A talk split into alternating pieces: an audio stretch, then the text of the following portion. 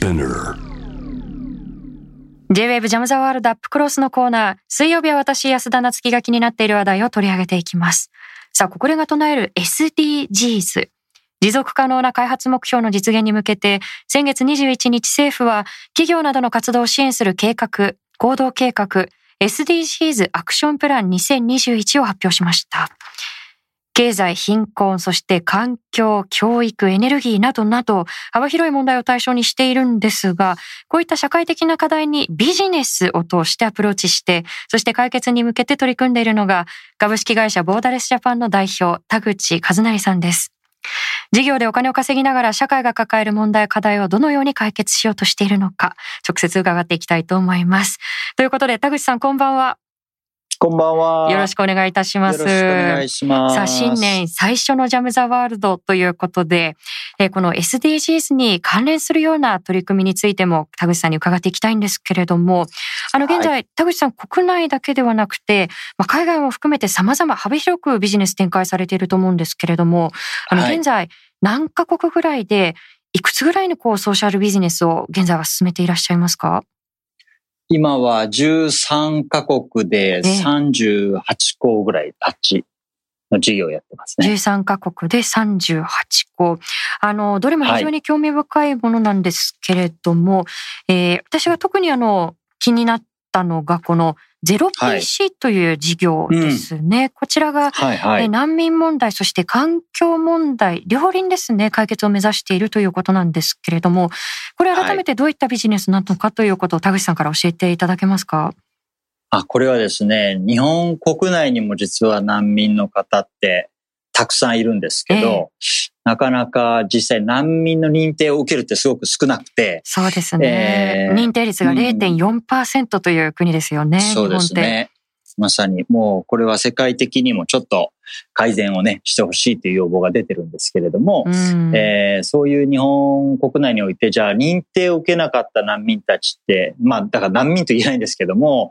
えーどうやって日本で暮らしていくのかっていうと、うんまあやっぱり自活して暮らしていかないといけないんですけれども、ええそのステータスが不安定なんで、なかなかいつ国に帰らないといけないかとかですね、そういうのはわからないんで、うんえー企業としては正社員としてゼロから教育して雇い続けるっていうことをちょっと積極的にどうしてもやりたがらない部分があって、安定的な仕事がなかなかないっていうのは一つ実情としてあるんですね。ええでそういう人たちを正社員としてしっかり雇用する会社をえー日本に作ろうと。そして彼らがえー自国に帰った時も手に職をという形で技術が残るような仕事って何なのかなっていうことを考えた時に、日本国内にあるたくさんのパソコンのがまあ作っては捨てられるんですけども、ええまあ実際中の部品を新しく変えたりとかですね、修理修繕することでもう一回使えたりするものってたくさんあるんで、ええパソコンをリユースするという事業を始めたんですね。なるほでど。それをやることで難民の雇用を作ると同時に、うんえーまさに作り捨てのパソコンっていうことではなくて使い続けるっていうことをやれる社会にしていこうという、まあ、そういう環境意識も含めて事業の両輪として事業価値のね、ええ二つテーマに置いてやってますね。なるほど。あの、環境問題で言うと、例えばその、まあ、パソコンで言えば、レアメタルだったりですとか、その鉱物資源で、巡り巡ってアフリカだったり、現地でのその、まあ、児童労働、劣悪な環境につながってしまっているんではないかということをよく聞かれることですよね。はい。あの、こちらについてもおそらく問題意識を持っていらっしゃるんじゃないかと思うんですが、うん。そのあたりはいかがでしょああもうそれは本当にその通りですね。やっぱり僕らが使ってるものの背景をみんなよく知らないといけないですよね。やっぱりレアメタルっていうものの生産地っていうところはもう非常に過酷な、あの、まあ、劣悪な労働環境で働かれているっていうのもあるし、そこに対して自分たちは何ができるかって言ったとき、まあよく言われる話ですけれども、やっぱりその地下資源から地上資源にっていう話ありますけれどう。も、うんえーやっぱり今、まあ、地下資源をどんどん掘り起こすっていうことだけじゃなくて、今あるものをどう使い続けるかっていう、もう地上の上にもう出てきたものにたくさん再利用できるものっていうのがあるので、ええ。まあ、それをしっかりやっていくっていうことによってですね、また生産するところに関して、もうただたくさん掘り起こしてできるだけ安いっていう勝負じゃないところを、うん。やっぱり、まあ、そういう経済作っていかないといけないんで、適正な量をやっぱり丁寧に取っていくっていうことを通して生産地の雇用、労働環境の改善とかもですね、丁寧にやっぱり見ていかないといけないので、そこはセットだと思うんですね。巡り巡ってその搾取の構図に加担していないのかということはおそらく一つ大切な軸になっていらっしゃるんだと思うんですけれども、うん、あの、例えば今、ご説明いただいたのが 0PC という事業でしたが、あの、他にもと言っても38事業を手掛けていらっしゃるので、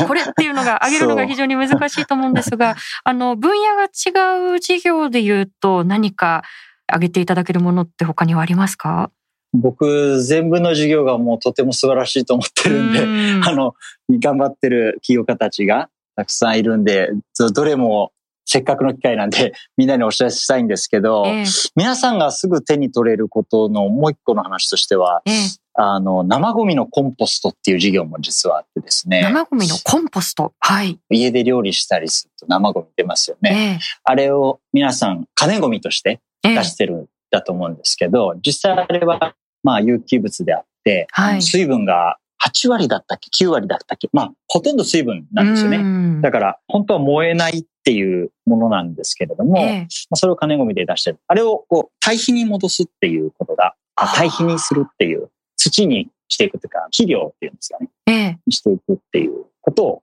あやってる授業があって、生ゴミをですね、あの、ヤシの実柄とか、ちょっといろんなあの自然の材料があるんですけど、そこにどんどんこう生ゴミを毎日入れていくと、あの、堆肥になるんですよね。で、それを使って野菜作りできたりとかするんで、まあ、生ゴミ僕も約1年ぐらい生ゴミもう1グラムも出してないっていうか、あの全部堆肥にして、ね、プランターとか畑に持っていくっていう感じで、えー、これすごく重要なみんなができる環境活動の一つで、あの、こういう水分しかない生ゴミを燃やすために、彼女は輸入して燃やしてたりするのが実情なんで、CO2 も無駄に出してるし、ぜひみんなさんに、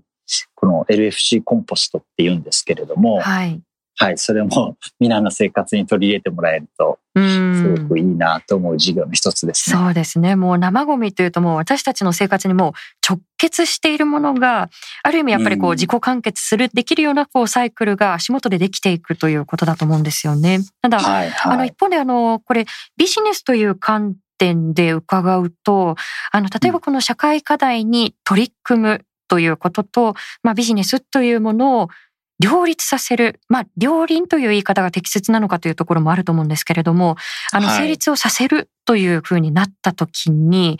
コストという面では非常にこう悩ましいところもあるんではないかなというふうに思うんですけれども、うん、そのあたりはいかがでしょう、ね、コスト面っていうのは、やっぱり一般的なただ効率よくやろうとするビジネスと比べれば、あの、コストはまさに高い状態になってるかなっていうふうに思いますね。だからそれは逆に言うとそのコストが高いっていうものをもう織り込み済みでっていうか、それを一つの制約条件として、それでも成り立つビジネスをという形で、最初から考えていくっていうのが、それを思えばですね、それで成り立つビジネスを最初から考えようと考え、それでスタートするんで、全然問題ないんですよね。なるほど。あのそう考えずに、できるだけコストが安いといいなって始めるビジネスだと、なんかコストが上がると、あ、コストが上がって大変ですって言うんですけど、コストが高い前提で始めるんで、コストが高いことは問題にならない。なるほど。あの、例えばその、売られている、例えば商品を売るようなビジネスだった場合、その、まあ、商品のクオリティかもしれないですし、あるいはその、社会的な意義ということなのかもしれないですし、何かそこにこう、はい、付加価値のようなものをつけて成立をさせていくのかなというふうに、あの、見ていて思うところなんですけど、そのあたりはいかがですか？おっしゃる通りですね。そういうことです。つまりは、うん、あの、簡単に言うとですね、ビジネスってやっぱり利益を出すためにみんな何してるかっていうと、効率を追求してコストを落とすっていうのがビジネスの基本構造なんですよね。うそうするとその効率よく働けない人とか、効率の悪い場所とか、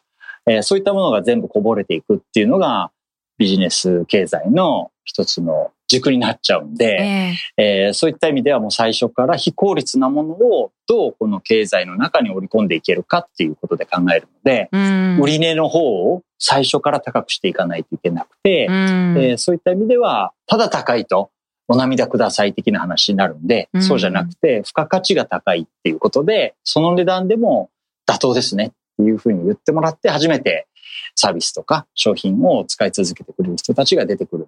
あの、まさに知恵を出して、工夫して、それでもリーズナブルですねって言ってもらえるような高い価値の商品サービスにしていくっていうのが、ソーシャルビジネスのとても重要な要素になってきますね。なるほど。なのでまあ価値を創造するという意味では非常にこうクリエイティブさも求められてくるものだと思うんですけれども、うん、そうですね。あのそもそものちょっとお話にはなってしまうんですけれども、田口さんがこういった、はい、まあ社会課題だったり社会的な問題に取り組もうというふうに思う、まあ目指すようになったきっかけというのはどういったことだったんでしょう？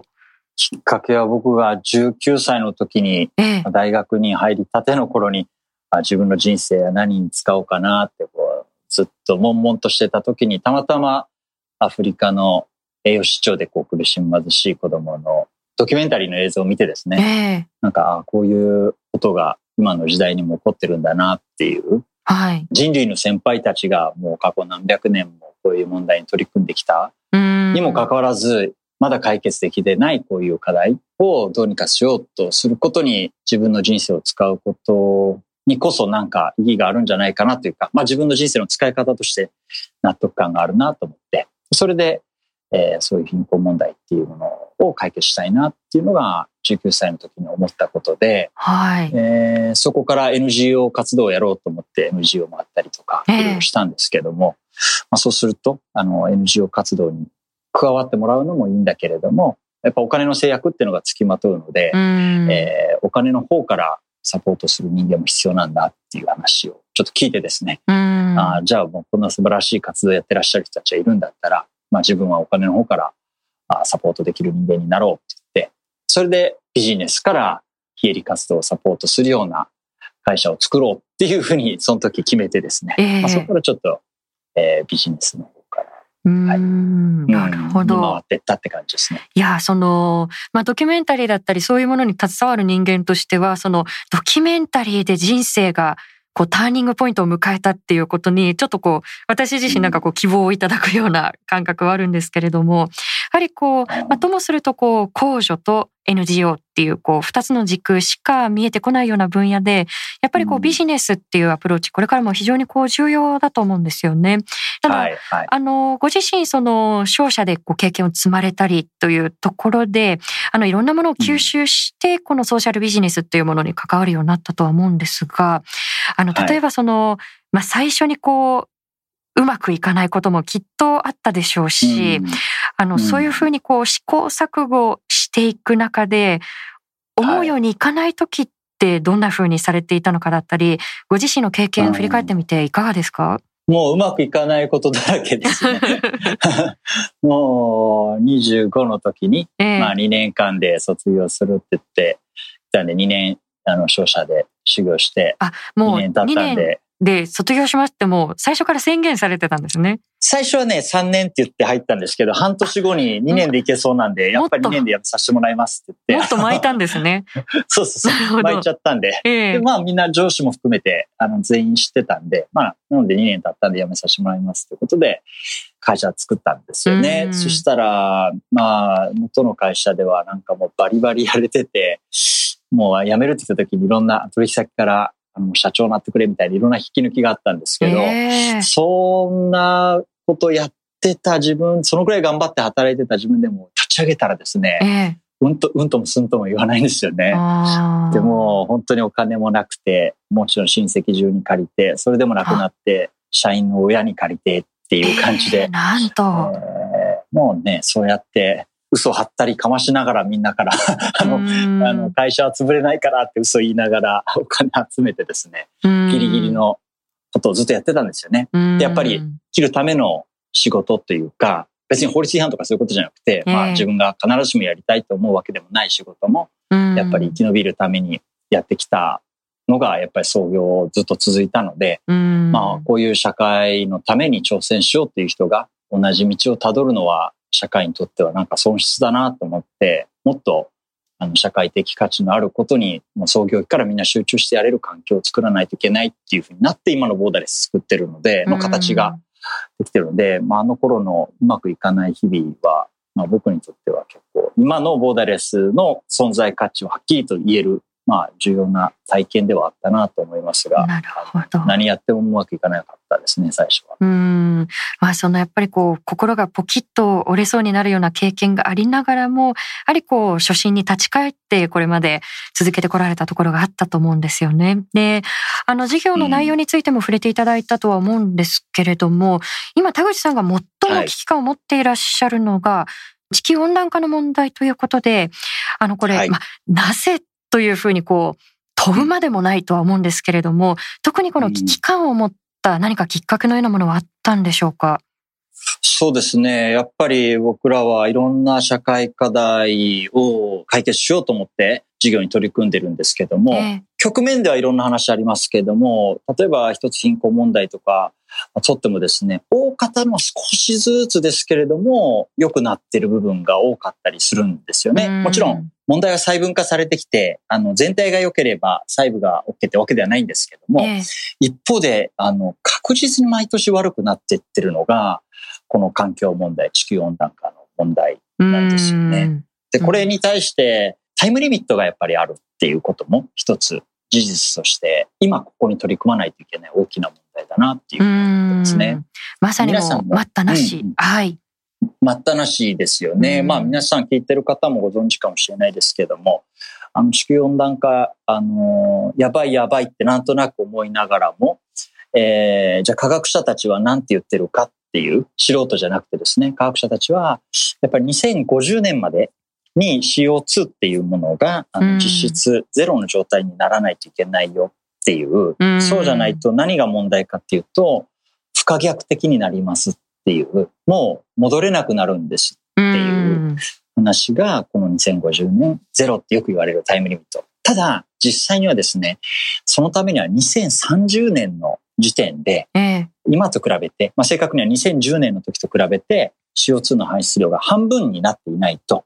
もう2050年のゼロっていうのはすごく難しいですよっていうふうになっていて、だから2050年の話ばっかりみんなするんですけど、遠い先じゃないですか、2030年先のことなんで、みんな口ばっかで済むんですけど、実質的には2030年で半分にしないといけないっていう、あと10年っていうタイムリミットが出てるのがこの地球温暖化の問題なんですよね。なるほど。この CO2 をじゃあ2000、あと10年間でどうやって半分にしていくのかっていうふうに考えたときに、えー、一番 CO2 削減に対してインパクト大きなのは何かっていうのを調べたんですね。えー、そうすると一番大きなのはエネルギー発電だったんですよね。なるほど。電気を作るっていうことにおける CO2 排出量がとても多かったっていう、えー、この部分をどうにかすることができればですね、とても大きな CO2 削減に貢献できるなって地球温暖化の抑制に貢献できるなっていうところからこういう電気の事業を始めたんですね。なるほど。これ、ハチドリ電力という事業なんですけれども、これどういった事業なのかということを改めて教えていただけますか、はい、日本の CO2 排出の約40%がさっき言った、まあ、エネルギー転換部門って言われる、まあ主に発電なんですけれども、理由は火力発電っていう、まあ、石炭とか石油とか天然ガスとかそういったものを燃やして発電するんですよね。まあ、その時にたくさん CO2 が出ますよっていうことなので、はい、これが約4割占めてるっていうことを考えると、この発電を CO2 を出さない自然エネルギーっていうものに切り替えていくっていうことで、とても大きな割合の CO2 が削減できるねっていう考え方です。で、だったら自然エネルギーだけを使える電力会社っていうものを作ろうと。まあ、そういう電気のサービスを作って皆さんが CO2 ゼロの電気を使えるようにしていこう。そうすることで自然エネルギーっていうものの発電をどんどん増やしていくっていうことをやっていこうっていう、えー、そういう事業ですね、大きくは。なるほど。まあ、電力自由化になって、あの、しばらく経ちますけれども、あの、結局どこがいいのかなっていうふうに思いながら、結局切り替えてませんっていう方々結構いらっしゃるんじゃないかと思うんですよね。で、まさにその選択肢の一つになると思うんですけれども、ね、あの、自然エネルギーというだけではなくって、このハチドリ電気、電気代の1%を社会貢献活動に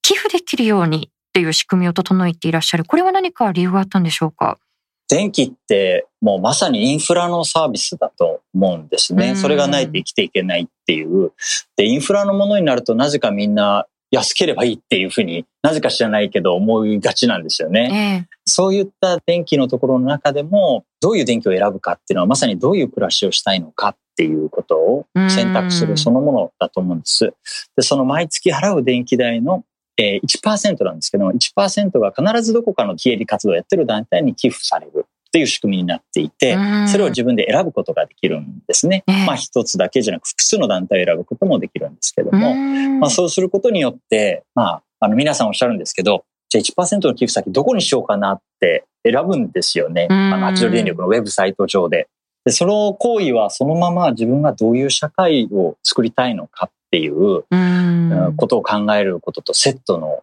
ことになっていて、えー毎月そういう電気の明細書が来る中に1%がそういう団体に寄付されていて、で定期的にこの活動の報告がなされるっていう、こういうえーなんか仕組みを作ることによって、いきなり寄付っていうのは日本人、とても残念ではあるんですけども、はい寄付する習慣がない、そうですね。日本社会なかなか根付いてないですよね。そのあたりが。なかなか根付いてない。うん。ここはね、とても変えたい部分の一つなんですけど、うん。最初の一歩目として、電気、環境のために電気を選ぼうと思ったんだけども、電気代の1%は寄付することになってるっていう、それが含まれてるっていう話になった時に、じゃあどうしよようかなって選んだ時に、えーそういう接点をですね、みんな最初一歩目として持ってもらうっていう、でそこで関心を持った方がどんどん、まあ上乗せ寄付もできるように実はなってるんですけども、なるほの、ど。電気代の1%と別にですね、ええ。でそうやってどんどん関心を持った団体には上乗せでどんどん寄付していってもらうっていうことで、えー地球温暖化に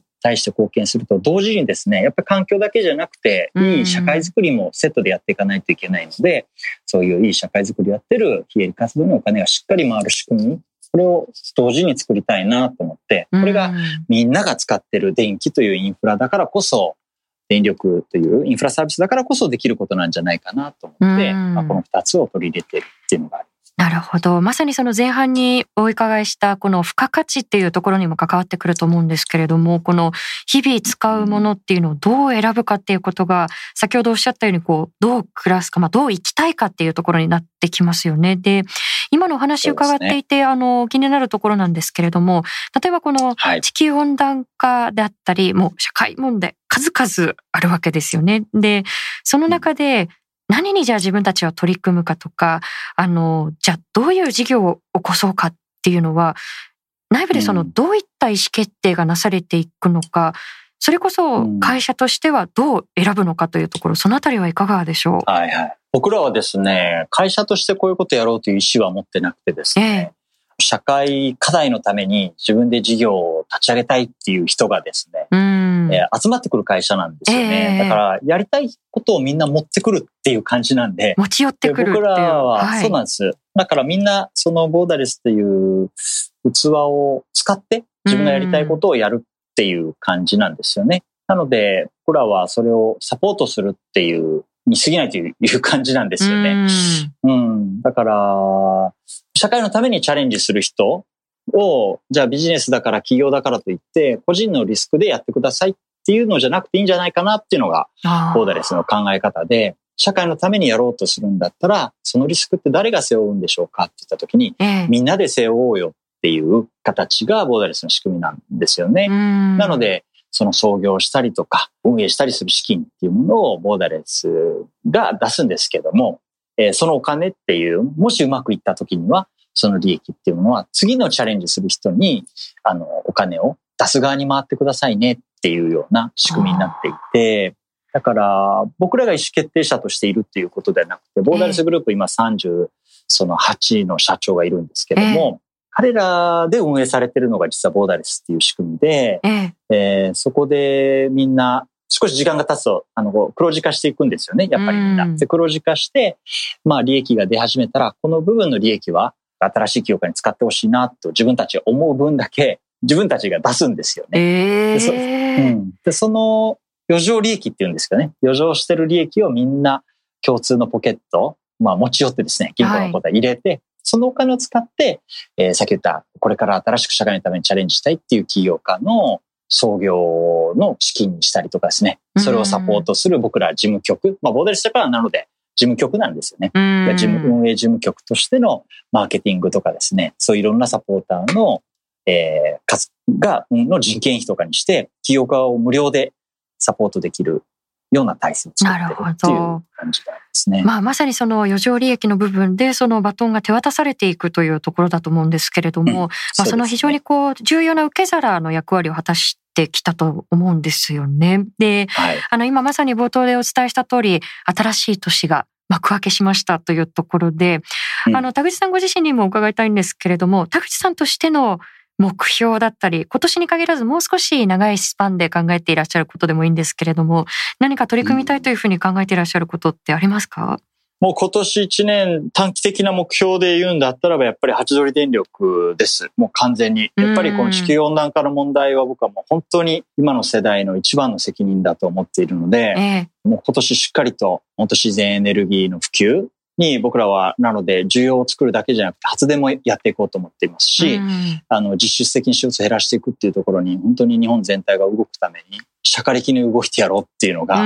まず今年、短い時間軸では、あの、これを確実にやっていきます。はい、でやっぱ長期的には、2025年、あと5年以内にですね、僕らは。年間100のソーシャルビジネスが立ち上がる体制を作るっていうのが、ボーダレスが今作ろうとしているところで、着々とその仕組み作りをやってってるんですけども、まあ5年以内にそれをやろうと。そして5年経ったらですね、2025年からは、まあ、本当はそれほど待ってられないんですけども、やっぱりその政治の問題も、あの、しっかりやっていかないといけないと思ってます。やっぱり、その、本当の民主主義というかですね、